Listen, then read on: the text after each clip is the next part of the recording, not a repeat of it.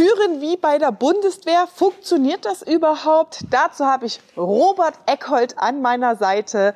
Zwölf Jahre bei der deutschen Bundeswehr unterwegs gewesen und inzwischen erfolgreicher Unternehmer mit 200 Millionen Jahresumsatz in seiner gesamten Unternehmensgruppe. Also schau dir diesen Beitrag an, wenn du wissen willst, wie Führen richtig geht. Unternehmerfreiheit. Der Business Talk mit Prozessexpertin Nummer 1, Katja Holzei. Mehr PS für dein Unternehmen. Starten wir mal mit dem Interview. Nochmal einen tosenden Applaus für Robert Eckholt. Ich würde sagen, Robert, wir fangen mal damit an. Wo stehst du denn heute? Wie sieht dein Unternehmeralltag aus? Ja, wie verwaltest du die ganzen Millionen? Eben hat er erzählt so, oh ja, wir haben heute schon wieder eine neue Firma gekauft. Am Montag mache ich dann mal so eine Betriebsversammlung und sage, hello, ich bin der neue Chef. Ja. Wo stehst du da heute? Erzähl mal, bevor wir rückwärts okay. gucken, wie du da hingekommen bist. Ja, wo stehe ich heute? Ähm, wir haben eine Unternehmensgruppe tatsächlich mittlerweile aufgesetzt mit verschiedenen Strukturen. Das heißt, wir haben eine Stiftung mit drin, wir haben Genossenschaften mit drin, wir haben mehrere GmbHs mit drin und haben aktuell in der Gruppe ähm, per heute elf Unternehmen. Ja, 2015 im November habe ich quasi gegründet, das erste Unternehmen und habe dann mit der Holding im Prinzip angefangen, andere Unternehmen zu kaufen und zu gründen. Und ja, wie schon gesagt, heute sind wir per Stand heute bei elf Unternehmen, also per, wirklich per heute, per gestern waren es noch zehn Unternehmen, per jetzt elf.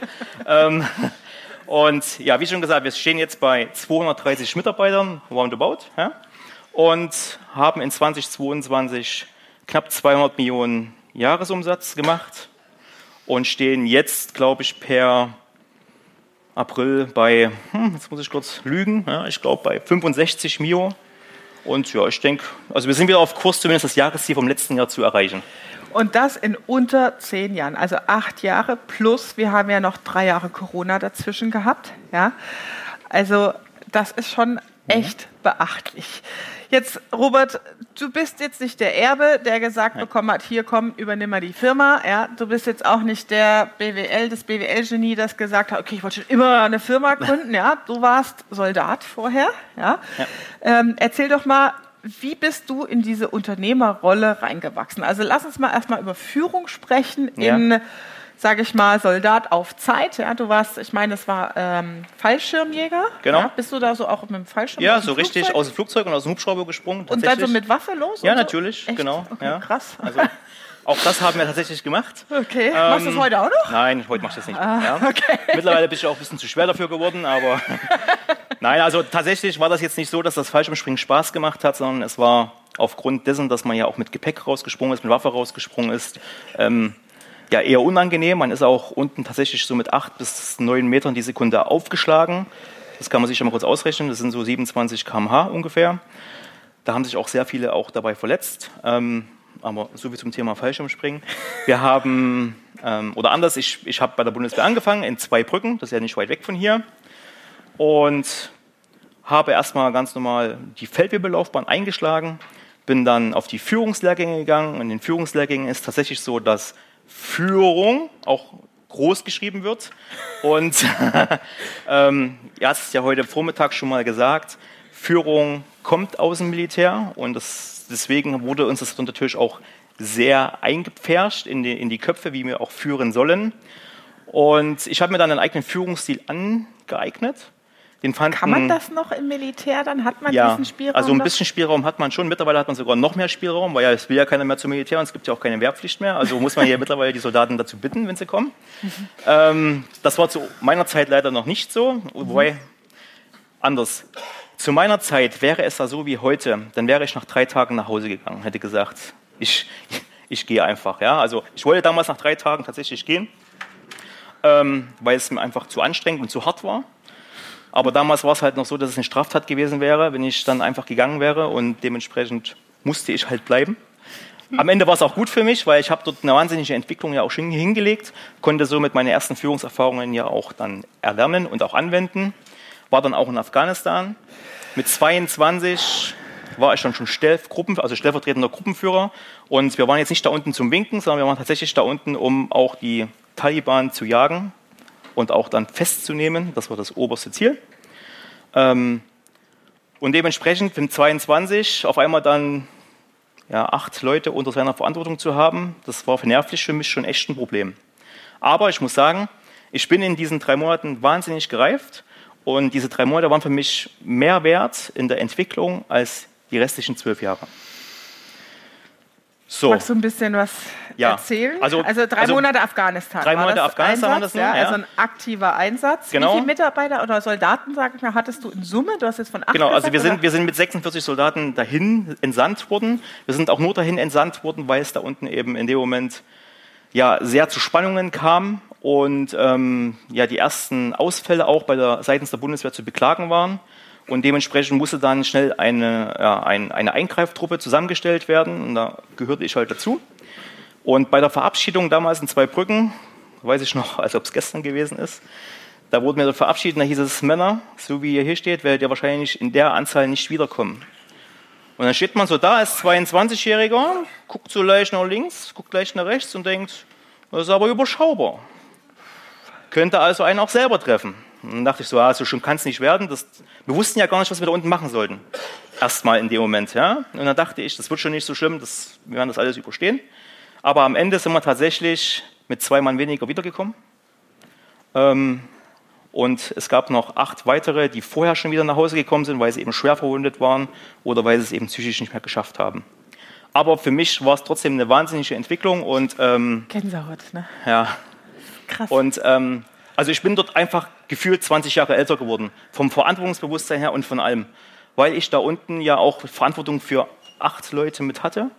Und beziehungsweise wenn wir dann angegriffen wurden und dann wurden wir ja aufgeteilt, diese Gruppe in zwei Halbgruppen und dann war ich ja quasi bei, für vier Mann selber verantwortlich und dann mussten wir ja dort quasi ausweichen, auch bei den Afghanen. Ähm, ja, und dementsprechend war ich sehr zeitig ja schon sehr weit, also sehr frühreif kann man auch sagen, ja, in der Hinsicht. Ähm, dann gab es noch weitere Lehrgänge, als ich wieder in Deutschland war, auch in Koblenz im Zentrum der inneren Führung, wo eben auch nochmal das, das, das Leitbild des Führens der Soldaten im neuen Zeitalter auch nochmal wiedergegeben wurde. Und ich habe Beurteilungen bekommen, also aufgrund meines Dienstgrads gab es alle zwei Jahre Beurteilungen und laut den Beurteilungen konnte ich quasi, ja, habe ich die Menschenführung erfunden ja, das hat mich natürlich irgendwo gefreut. Ich dachte so, das ist auch so ein bisschen übertrieben, aber am Ende war ich ja stolz drauf und die Soldaten, die ja unter mir waren dann, also ich hatte dann zum Schluss, bevor ich dann aus der Bundeswehr raus bin, hatte ich 80 Soldaten unter mir und ja, es waren alle glücklich mit mir, wie ich geführt habe und die haben auch alle hervorragend gehört, aber die mussten ja auch hören, weil es ist, ist ja das Soldatengesetz und dann kann man ja nicht einfach sagen, wir hören nicht, es ist Befehlsverweigerung. Das war mir aber in dem Moment gar nicht so bewusst, sondern erst dann, als ich in der Wirtschaft war. ja? Dann kam die andere Realität. Dann kam nämlich die andere Realität. Ja? Und dann bin ich quasi von der Tabelle, die ihr heute gesehen habt, mit ganz links bis ganz rechts, bin ich auch tatsächlich von ganz links nach ganz rechts Gespuckt. gedrückt oder gespuckt worden, ja, kann man so sagen, weil ähm, ich habe gedacht, ich bin der Menschenführer schlechthin und ich löse das. Hat nicht lange gedauert, dann kam der erste Mitarbeiter und gesagt, du kannst dich schon mal am Arsch lecken, ich gehe. Und ich dachte, ey, was ist denn jetzt los? Warum hören denn die nicht? Ja? Also davon mal abgesehen, ich habe damals mit 30 das Unternehmen gekauft. Ähm, das Durchschnittsalter im Unternehmen lag damals bei Ende 50. Also warst auch der Jungspund, hast keine Ahnung. Und jetzt willst du ihm auch noch sagen, wie es geht und setzt das auch noch durch, konsequent. Ja, dann ist der zweite gegangen, dann ist der dritte gegangen und ich dachte, ach du Scheiße, dass es so weitergeht, habe ich jetzt hier einen wahnsinnig hohen Kredit aufgenommen und bin bald keine, also bin bald alle Mitarbeiter los und dann stehe ich da und dann ist eigentlich mein Leben zu Ende, weil ich das nie wieder bezahlen kann, was ich da an Kredit aufgenommen habe, um dieses Unternehmen zu kaufen. Also musste ich umdenken. Wie hast du das gemacht? Ja, ich habe erstmal mich da etwas zurückgenommen, habe die, die alte Führungsebene, die es schon gab, mehr wieder führen lassen und habe erstmal mehr beobachtet und habe mich erstmal versucht, in dieses Unternehmen reinzudenken. Wie lange hast du das gemacht? Fast vier Jahre. Vier Jahre. Ihr denkt an die 100-Tage-Regel, äh, ja, die kommt ja tatsächlich auch aus der Politik, genau wie Robert es gerade erläutert hat. Ja, also die 100-Tage-Regel, wenn ein neuer Politiker im Amt ist, musst du eigentlich erstmal die Beobachterrolle einnehmen, ja. bevor du die ersten Gesetze veränderst. Diese Logik wurde dann in die Vorstände übernommen. Das heißt, wenn ein neuer Vorstand in der Wirtschaft gewählt wird oder ernannt wird, gilt die gleiche Regel. Erstmal 100 Tage alle Standorte auf der Welt besuchen, bevor du irgendwelche Beschlüsse und Entscheidungen fasst. Bei dir waren es jetzt vier Jahre. Genau. Okay, lag, krass. Wie hast du das ausgehalten überhaupt, die vier Jahre? Naja, also nur die, die Beobachterrolle zu haben. Also die Beobachterrolle tatsächlich jetzt nur in, in Menschenführung. Mhm. Ja. Es lag tatsächlich daran, dass ich von meiner größten Stärke zu meiner größten Schwäche gekommen bin und ich dann einfach auch Angst hatte zu führen. Weil ich dachte, wenn ich jetzt wieder das Zepter so richtig in die Hand nehme in, in der Mitarbeiterführung, dann hauen wieder Leute ab. Und wir haben tatsächlich bis 2020, ähm, ja, wenn wir zwei, drei Bewerbungen im Jahr hatten, dann haben wir einen Luftsprung gemacht, haben uns gefreut und haben einfach jeden genommen, der sich beworben hat. Ganz egal von der Qualifikation, weil mehr Leute gab es ja eh nicht. Ja, und dementsprechend hat es eben dann doch so lange gedauert und ähm, ja, ich bin quasi wie in eine Schockstarre verfallen, was, was Menschenführung angeht. Ähm, weil ich einfach nicht wusste, wie es angehen sollte. Ja, also für mich, das war auf einmal für mich ein, ein, ein Riesenthema. Das, das ich, da konnte ich nachts auch nicht schlafen. Und ich dachte, das gibt's da nicht. Das, wollte ich gerade fragen. Ja? Was hat es mit dir gemacht? Naja, also ich war früher, ne, also durch die ja? Beurteilung, so, ich war der Führer schlechthin, sag ich mal. Ja? und auf einmal stehst du da und, und du bist nicht in der Lage, ähm, 35 Leute zu führen. Das war für mich ganz schlimm. Also tatsächlich, es war so schlimm. Aber es kam ja auch das operative Geschäft hinzu. Und aufgrund dessen, dass ich im operativen Geschäft so eingespannt war, ich hatte gar keine Zeit gehabt, mir irgendwas auszudenken oder irgendwie mir Gedanken zu machen, da was zu ändern. Oder, also, ne, ich hatte nicht die Zeit dazu. Ich wollte gerne was ändern, aber ich wusste gar nicht wie. Ich wusste, ich habe Kopfmonopole in meinem Unternehmen und wenn die eines Tages gehen, weil sie, weil sie was Neues finden, wobei das habe ich eher ausgeschlossen bei den Kopfmonopolen, aber weil sie vielleicht irgendwann krank werden oder in Rente gehen, ähm, dann stehe ich da und kann diesen Wissenstransfer gar nicht an jemanden weitergeben. Weil es gibt ja nichts dazu. Also das, was die machen, das machen die, weil die es schon seit 20 Jahren machen. Aber es ist ja nichts niedergeschrieben. Und ich dachte, wenn die ausfallen, ich, ich stehe da wie Max in der Sonne. Erzähl doch vielleicht ja? noch mal, damit die anderen nachvollziehen kann, was ist denn dein Business? Also Metall, ja, genau, Metall. Genau. Ja, also, also mein Business, ja, ganz kurz dazu. Äh, genau. Ja, also. Ähm, und was macht der Rest der Unternehmensgruppe, was du dann genau. so dazu gekauft okay. hast? Ja? Vielleicht kann der Peter mal, äh, du kennst auch bestimmt vom Dussel Dawn, ja, so diese, diese äh, Szene, wo die den Berg hochgehen und dahinter ist dieser Schrottberg mit diesen ganzen, auch so ein paar Leichen, glaube ich, da. Das Bild hätte ich gern mal an der Wand. Findest du das vielleicht? Okay, in der Zeit erkläre ich es ganz kurz. Also tatsächlich, Hofermetall ist ein, ist ein Schrotthandel, ja. Ähm, Schrotthandel, da habe ich mir so gedacht, ja, was einkaufen, was verkaufen und ein bisschen was aufbereiten, so recyclingmäßig und dann wird das schon laufen und ja, ist die Arbeit noch so klein, der Handel bringt ja immer den Gewinn ein im Prinzip. Ja, da war so die Idee, aber ähm, ich hatte gar nicht so die Ahnung von dem, von dem Business. Also ja, ich bin damit irgendwie zwar aufgewachsen, weil mein Vater in der, in der Branche schon immer tätig war ähm, und auch selbstständig damals war, aber da war er eher nur ein kleiner Fisch, der hatte immer so fünf, sechs, sieben Angestellte und da habe ich meine Ferienarbeit mit verbracht, weil ich einfach Geld verdienen wollte. Aber an sich hatte ich einfach keinen Plan von Recycling, vom Schrotthandel, ich hatte, ich hatte einfach keinen Plan. Und das habe ich natürlich in diesen vier Jahren mitgenutzt, das zu lernen. Ähm, und dann bist du schön im Tagesgeschäft versunken. Dann bin ich im Tagesgeschäft natürlich versunken, weil dann wollte ich ja auch zeigen und führen, also zumindest operativ führen, ja, nicht Mitarbeiter führen. Ähm, das hat auch alles gut funktioniert. Ähm, dann sind wir schon gewachsen, oder also umsatzmäßig gewachsen, von 21 Mio auf 28, 29 Mio so im Jahr mhm. bis 2020. Und dann kam Corona. Gott sei Dank. Ja, also in dem Moment erstmal nicht. Ja. Ähm, es kam Corona und auf einmal ist die ganze Industrie runtergefahren. Und wir entsorgen nun mal die Industrie. Das heißt, wir entsorgen in den Porsche-Werken bei Leipzig, wir entsorgen bei Siemens, wir entsorgen die Deutsche Bahn. Also wir sind auch wirklich bei der Industrie auch gut vertreten. Und die fahren auf einmal alle runter, weil das die Politik so möchte. Und ich stehe da und denke erstmal, wie geht es denn jetzt weiter mit dem Unternehmen? Und dann war halt diese Sturmzeit, die Katja heute Vormittag auch angesprochen hatte. Und dann musste ich hier auf einmal mich vor die Mitarbeiter stellen und sagen, es geht irgendwie weiter und wir lassen uns was einfallen. Und dann wiederum habe ich mich mit meiner mittleren Führungsebene, also wobei es die gar nicht so richtig gab, aber es gab ein paar auserkorene Leute, mit denen ich ja immer drüber geredet habe und die mir auch bei der Führung mich da unterstützt haben, habe ich mit denen gesprochen, habe gesagt, wisst ihr was? Jetzt ist Corona. Jetzt fährt die Industrie runter und wir können unser operatives Tagesgeschäft nur noch zu 20 Prozent ungefähr ausfüllen zu dem, was wir sonst haben. Was sagt uns das? Und dann gucken die an. Hm? Urlaub abbauen? Ja, dann sage ich nein. Wir nutzen jetzt die Zeit und bauen jetzt um. Yes! Gucken die mich an, wie umbauen? Sage ich ganz einfach.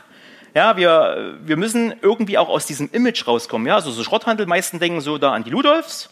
Aber Ludolfs hat mit unserem Business gar nichts zu tun. Aber für viele ist erstmal, ah, Schrotthandel, ja, Manni, Ludolf und wie die alle heißen. Ja. Nein, hat mit uns tatsächlich wirklich gar nichts zu tun. Ja. Ähm, aber ich habe gesagt, wir müssen irgendwie aus diesem Image raus, ja, was, was so diese Schrottbranche an sich hat. Und dann haben wir erstmal wild angefangen, irgendwas zu machen, so ein bisschen Social Media schon mal was probiert und, ähm, und haben aber tatsächlich schon ein bisschen Zulauf deswegen bekommen, wobei mhm. das eigentlich alles noch total amateurhaft war.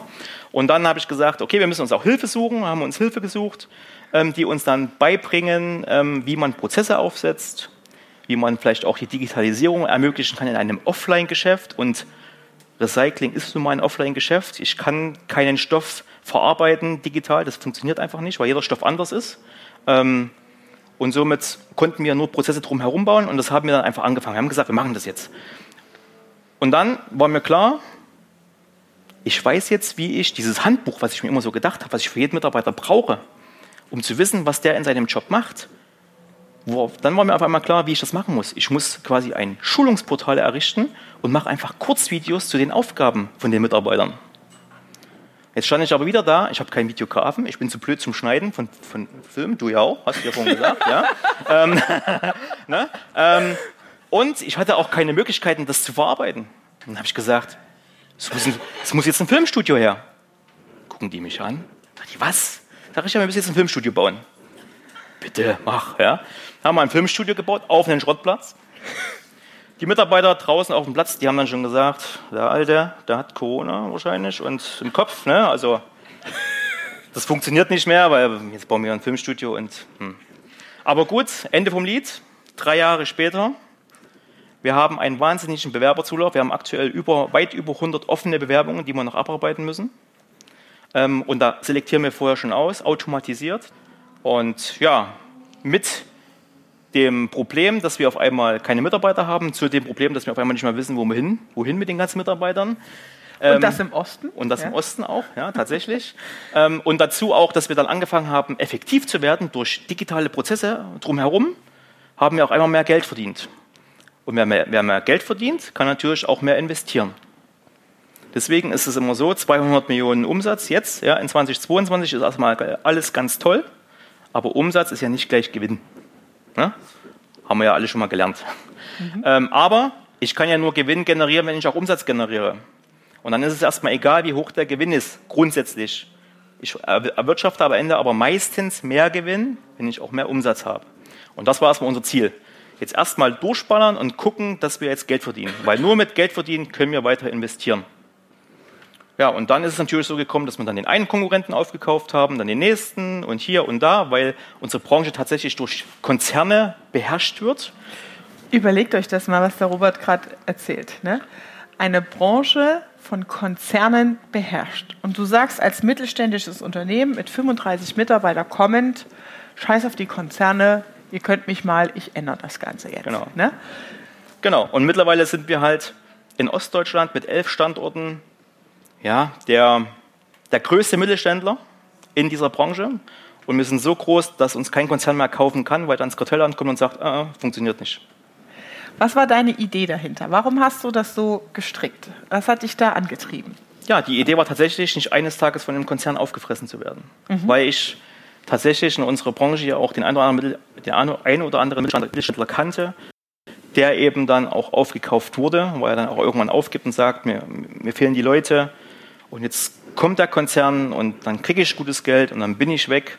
Und da habe ich gesagt, ich möchte eines Tages nicht aufgefressen werden, weil dann hätte ich auch bei der Bundeswehr bleiben können. Dort hatte ich die Möglichkeit gehabt, Berufssoldat zu sein, also gesicherte Armut auf Lebenszeit. Ja? Ähm, aber nein, ich habe ja gesagt, ich entscheide mich bewusst für das Unternehmertum und dann lasse ich mich nicht irgendwann auffressen. Das war eigentlich diese Hauptintention zu diesem Wachstum. Ja, und irgendwann ist es dann zu einem Hobby eigentlich schon geworden. Ja, also Kurzer Boxenstopp. Wenn dir gefällt, was du hörst, dann abonniere den Podcast und teile ihn mit deinem Business-Netzwerk. Vielen Dank und schon geht's weiter. Äh, meistens fallen mir so die größten Ideen oder die schönsten Ideen im Urlaub ein, ja, tatsächlich, weil ich dann einfach Zeit habe und entspannen kann. Und dann komme ich immer und dann habe ich die Idee, dann überlege ich mir das kurz, ob das wirklich so in unser System passt. Ähm, dann mache ich eine Wirtschaftlichkeitsbetrachtung und wenn das soweit passt, dann sage ich zum BDM-Team, Achtung, hier, das reinmachen oder wir kaufen jetzt noch das Unternehmen, wenn es irgendwie möglich ist, dann verhandeln die mit denen schon mal vor. Und wenn dann der, der, der Eigentümer dieses Unternehmens sagt, ja, kann ich mir grundsätzlich vorstellen, so einen Verkauf, dann komme ich und dann verhandle ich mit dem, weil das, das wollen die ja dann auch. Aber Business dann, Development Team. Genau. Also das, das. BDM-Team ist das Business Development Team. Genau. So, und so ist es jetzt auch gekommen. Das heißt, wir haben jetzt ein, zu, per heute ein Müllunternehmen dazu gekauft, wobei ich von Müll überhaupt keine Ahnung habe. Aber ich habe mir auch da schon vor, einem, vor neun Monaten habe ich mir da schon einen Experten geholt, der schon mehrere Müllfirmen, also bei mehreren Müllfirmen auch ein Standortleiter war, also der auch fachlich einfach fit ist. Und den habe ich mir vor neun Monaten bei Hofmann eingekauft. Da hat er gesagt, was mache ich denn bei euch? Ich habe ja was mit Müll zu tun und ihr seid ja kein Müll. Sage ich, abwarten. Ich kann auch nicht drüber reden, aber das, das wird. Du machst das dann bei uns was in der technischen Abteilung, machst ein bisschen Fuhrparkmanagement. Das kriegt man dann alles hin. Und jetzt ist es soweit. Am Montag wird er dort ähm, eingestellt als Betriebsleiter. Ich mache kurz die Betriebsversammlung noch mit und dann bin ich eigentlich schon wieder verschwunden. Und dann läuft das schon. Und wenn es dann irgendwelche betriebswirtschaftlichen Fragen gibt, dann kommt der Betriebsleiter zu mir und dann werden wir das schon klären. Das ist mal ein Mindset als Unternehmer, oder? Ja. Erzähl noch mal ein bisschen äh, was zu deiner Erfahrung im Umgang mit Zahlen. Ja, also wir sind jetzt in der Größenordnung bei 200 Millionen Umsatz. Ja, du sagst, damals habe ich angefangen als äh, Soldat mit 300, äh, 3000 Euro Gehalt oder ja. Sold. Ne? Mhm. Ähm, wie ist da, wie hast du das geschafft? Ja, weil du hast ja auch jetzt keine Millionen gehabt, um eine Nein. Firma zu kaufen. Ja? Also deine, da sind ja auch mal ein paar Banken, Investoren vielleicht zwischendrin gewesen, weil es gibt ja einige Unternehmer hier, die auch für sich eine Vision haben und sagen, hey geil, so, das hatte ich mir auch so gedacht als Unternehmer, ich kaufe dann einfach mal so ein paar Sachen auf, aber irgendwo musst du ja anfangen. Genau. Und äh, wie, ist, wie hast du das gewuppt? Ja? Was war so deine ähm, Erfahrung? Also, wie schon gesagt, ich war ja Soldat. Ähm, mein Vater war in der Schrottbranche aber ja tätig, hat da eben mit den ganzen größeren Schrotthändlern ähm, auch Aufträge zusammen gehabt. Und er hatte damals einen Bekannten gehabt, der auch, war eben auch Geschäftspartner.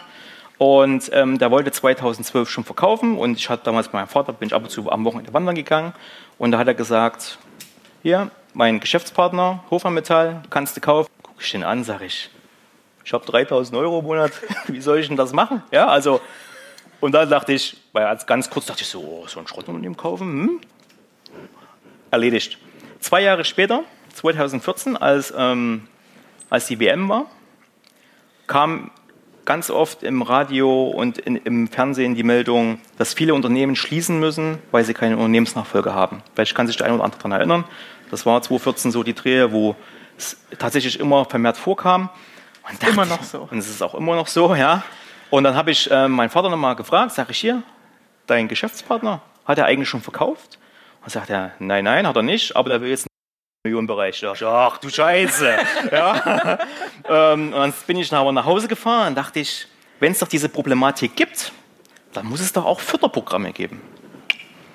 Habe ich bei der KfW gesucht und bei der SAB, also Sächsischen Aufbaubank, gesucht. Da gab es tatsächlich ein Förderprogramm bis 20 Millionen ohne Eigenkapital. Da dachte ich, das ist mein Programm. mein Vater angerufen, sage ich, sag dem Bescheid, wir kaufen den Laden. Sagt er, was machen wir? Sag ich, ich habe ein Programm gefunden, 20 Millionen, also ohne Eigenkapital. Wir liegen drunter also, das läuft. Okay, mache ich. Also, ne? Und ähm, hat angerufen. Wir, lass uns mal kurz bei diesem Moment bleiben. Ja? Das ist ja so diese jugendlicher Leichtsinn, wo man dann ja, sagt, okay, machen wir. War ja? schon ein großer Leichtsinn, würde ich sagen. Das, ja. das, eine Ding ist dann immer so, oh ja, lass uns da mal ne, so dicke Sprüche klopfen. Ja, und das genau. andere ist dann, wenn es dann echt wird. Ja, wenn dann die Papiere kommen, du denkst dann so, oh je, ist das ja. jetzt wirklich so? Ne? Ja. Wie, wie, war das so? Na genau, also ich, es gab dann erstmal einen, ein, ähm, also ich hatte dann einen sehr vertrauten Sparkassenberater gehabt und ich dachte, zu dem gehst du jetzt schon mal hin, machst mal einen Termin. Und da wollte die Sekretärin wissen, um was geht's. Und dann sage ich, ja, es geht um eine Firmenübernahme, wir müssen da mal über eine Förderung reden. Hm. bin ich dahin und er kannte mich halt auch schon und sagte, ja, ich freue mich, dass Sie wieder ein bisschen was selbstständig nebenbei machen wollen, weil ich habe damals ein bisschen Immobilienmakler nebenbei gemacht und es hat immer gut geklappt. Und ja, ich würde Ihnen auch pauschal schon mal 50 so, 50.000 würde ich Ihnen geben ohne Sicherheit. Und sage ich, na, 50 reichen nicht ganz. Sagt er, wo wollen Sie denn hin? Und habe ich gesagt, dann guckt er mich an, lehnt sich dahin und sagt, das kann ich nicht entscheiden. Und dann sage ich, das ist mir schon klar. Aber bringen Sie mich dahin, wo das hingeht. Es gibt doch ein Förderprogramm KfW und dann geht's los. Und außerdem, ich mache ja auch gerade ein BWL-Studium, das wird schon werden. Ja, dann hatte ich einen Termin gehabt in der Geschäftskundenabteilung bei der Sparkasse, die habe ich schon ablaufen lassen, haben gesagt, sag mal, wo bist denn du, also träumst du, ja, und auf Wiedersehen. Dann dachte ich, okay, wie machst du das jetzt? Dann sind wir zur Hausbank gegangen mit dem Eigentümer zusammen. Ja. Das Geile ist, ne, es gibt ein Nein und es stellt sich gar nicht die Frage, gebe ich auf oder nicht, sondern Nein, er sagt weiter. so, wie mache ich das jetzt? Genau. Also diese Nuancen, dieser hm. Unternehmergeiz, dieser Ehrgeiz zu sagen, wie mache ich das? Ne? Das ist wirklich das Entscheidende in diesen Punkten. Ja. Ne? Genau, und dann sind wir quasi, haben wir uns dann mit dem Eigentümer zusammen hingesetzt. Der fand das an sich auch gut, diese Idee mit der Übernahme. Hat aber gesagt, naja, wenn eine Bank nicht mitspielt, wie wollen wir das machen? Sag ich, nehme ich einen Kredit bei dir auf? Und er gesagt, natürlich, auf jeden Fall, ja, und natürlich nicht, ja, hm, leider nicht. Dann haben wir gesagt, okay, dann müssen wir halt mit den Hausbanken sprechen. Das ganze Prozedere hat am Ende knapp zwei Jahre gedauert, ja, um das jetzt mal abzukürzen. In den zwei Jahren habe ich echt wahnsinnige Erniedrigungen erlebt von den Hausbanken, die dann auch kommen und sagen, ja, selbst wenn du, also ich habe gedacht, mit 100.000 Eigenkapital, ich, hm, ich bin's. Und die sagen, also die haben mich einfach belächelt und haben gesagt, du redest hier von Kreisklasse. Das hier ist Bundesliga. Und dann sitzt du da und denkst so, hm, was machen wir denn jetzt? Ja, also ich wollte trotzdem nicht aufgeben. Ich habe dann immer wieder gesprochen, wie wir das lösen können und da dann auch ein bisschen auch die Bank mit erpresst, ja, muss man auch sagen. Er sagt, er zieht alle Kunden dort ab, wenn die hier nicht mitspielen und was weiß ich. Und wieder zwei Jahre später haben wir das dann irgendwie hinbekommen und dann die, stand die Finanzierung. Aber zwei Jahre war das echt die Erniedrigung pur. Und ich habe mir damals geschworen, ich kaufe nie, nie wieder ein Unternehmen. Nie wieder. Zehn Unternehmen später sitze ich jetzt hier ja, und ähm, ja, ich habe zwar nur zwei Unternehmen noch weiter finanziert, die anderen haben ich gleich aus dem Cash bezahlt, aber ja, die zwei Unternehmen sind trotzdem eine Riesensumme. Wir reden da auch von zweistelligen Millionenbereichen und das ging aber dann eigentlich irgendwie wie von Zauberhand. Ein bisschen gut zureden, ein paar BBA-Zahlen an der Wand werfen, zeigen, dass man es kann und dann ging das alles wie von Zauberhand. Aber bis dahin war das echt ein beschissener Weg. Das muss ich euch wirklich sagen. Das war eins meiner Ziele, die ich mir auf die Fahne geschrieben habe, diese finanzielle Unabhängigkeit. Ja, ich wollte nie eine Bank oder einen Investor in der Firma haben und äh, das wirklich aus eigener Kraft erreichen. Ne?